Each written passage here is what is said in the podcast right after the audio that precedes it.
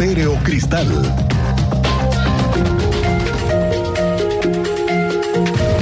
El vocal ejecutivo de la Comisión Estatal del Agua, Luis Alberto Vega Ricoy, encabezó la presentación del proyecto del saneamiento alternativo del río Querétaro. Este proyecto, escuche usted, contempla trabajos de sociabilización que van a iniciar el próximo 16 de junio para los que quieran sumarse va a dividirse en 20 tramos. Todo es el río Querétaro. 20 tramos de los cuales van a estar limpiando y colocando unas estructuras que van a provocar un fenómeno de mejoramiento en la calidad del agua. Se van a realizar muestras para verificar la calidad de agua que se produce y que se han detectado, por cierto, también carga, descargas clandestinas y, rastros. ¿eh? Además, van a realizar trámites para buscar la custodia del río en los tramos federales para que los municipios del Marqués Querétaro y Corregidora ya puedan intervenir en su cuidado. El primer tramo que se va a intervenir será de la presa del Diablo a Caleza, aquí en la ciudad. Tiene una longitud de 3.7 kilómetros. Hablan los expertos de ello. Un ecosistema. Era un ecosistema. Hoy día no lo es. Lo que estamos buscando es que sea nuevamente un ecosistema, pero tiene una particularidad. Cruza la ciudad, cruza varios municipios. Y entonces hay una interacción socioeconómica, ambiental en él, que no podemos estar ajenos. El proyecto contempla la interacción y la conectividad. Tres ríos, Pueblito, Querétaro, Jurica, forman parte del sistema que eventualmente va a dar a Lerma y hasta el lago de Chapala. Bueno, esta tarde para entenderlo mucho mejor vamos a tener una charla con Katia Recendis, que es la presidenta del Consejo Consultivo del Agua en Querétaro y que lleva, lleva parte de esta estrategia para sanear el río Querétaro. Al rato lo platicamos. Hoy, por cierto, nos vamos enterando de que ya ve que eh, cuando llegamos a diciembre el año pasado nos quedamos sin agua. ¿Se acuerda usted? Cuando la empresa a la que llamaremos FLO Networks tuvo un imprevisto y colapsó parte del acueducto 2 y recordamos que nos dejaron sin agua en la Navidad. Pero ¿qué creen que no han pagado la multa? Tú estás mejor enterada de esto, André Martínez. ¿Cómo te va? Muy buenas tardes.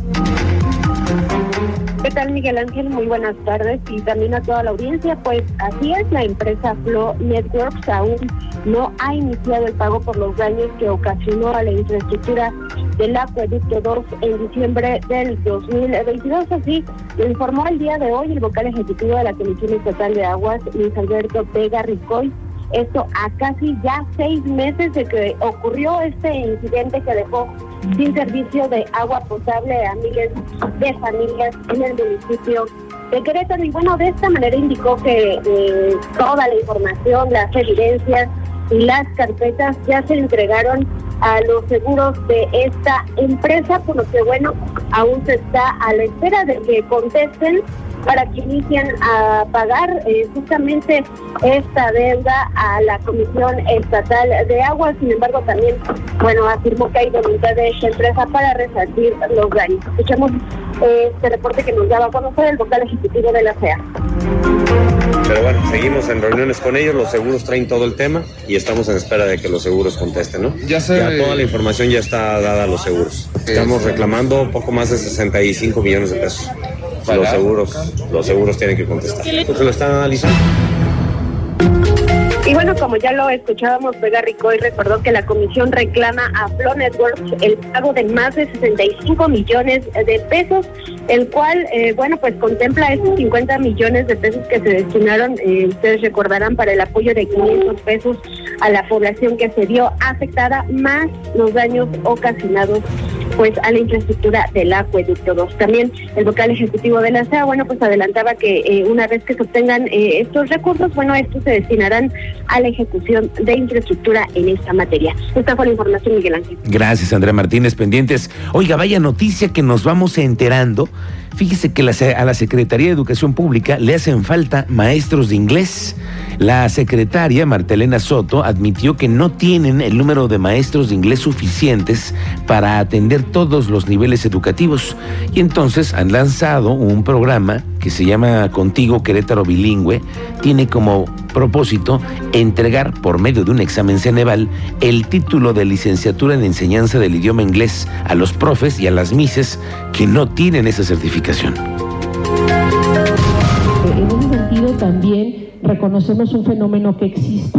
Hay una serie de profesionales, hay una serie de personas, de sujetos que tienen el conocimiento de la lengua y que incluso pueden dar clases eh, de manera particular, por ejemplo, que nos ayuden en, alguna, en algún reforzamiento con nuestros estudiantes, pero no cuentan con el título. Sí cuentan con el conocimiento de la lengua por diferentes circunstancias, porque lo cursaron de manera alternativa, porque a lo mejor tienen una carrera trunca, por alguna razón cuentan con los conocimientos de la lengua e incluso dan clases de manera informal.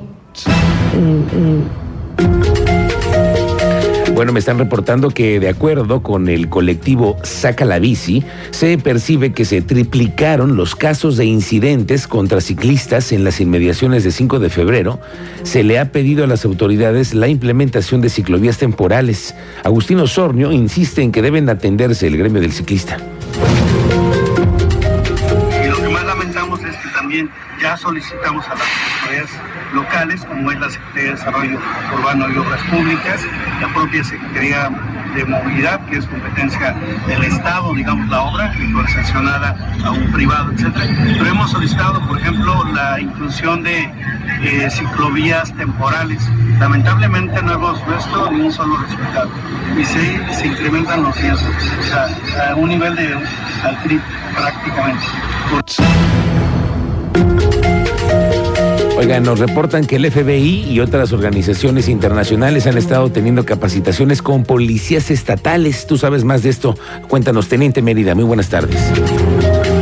Muy buenas tardes, Miguel Ángel. Muy buenas tardes a nuestra audiencia. Primero déjame darte y adelantarte datos de lo que vamos a tener en relación a los detenidos por dar positivo al alcoholímetro, pero en los 18 municipios han sido 98 personas detenidas 65 vehículos fueron trasladados al corralón, siendo 84 de estas personas por dar positivo a prueba mayor o igual a 0.21 puntos, mientras que 14 fueron por ingerir o permitir ingerir bebidas embriagantes en el mismo vehículo. Estos datos son a nivel estatal, en 18 municipios, además de 83 vehículos recuperados, esto debido a que cuentan con reporte de robo los operativos que implementó la Policía Estatal abonaron al 43% de la recuperación de estos vehículos.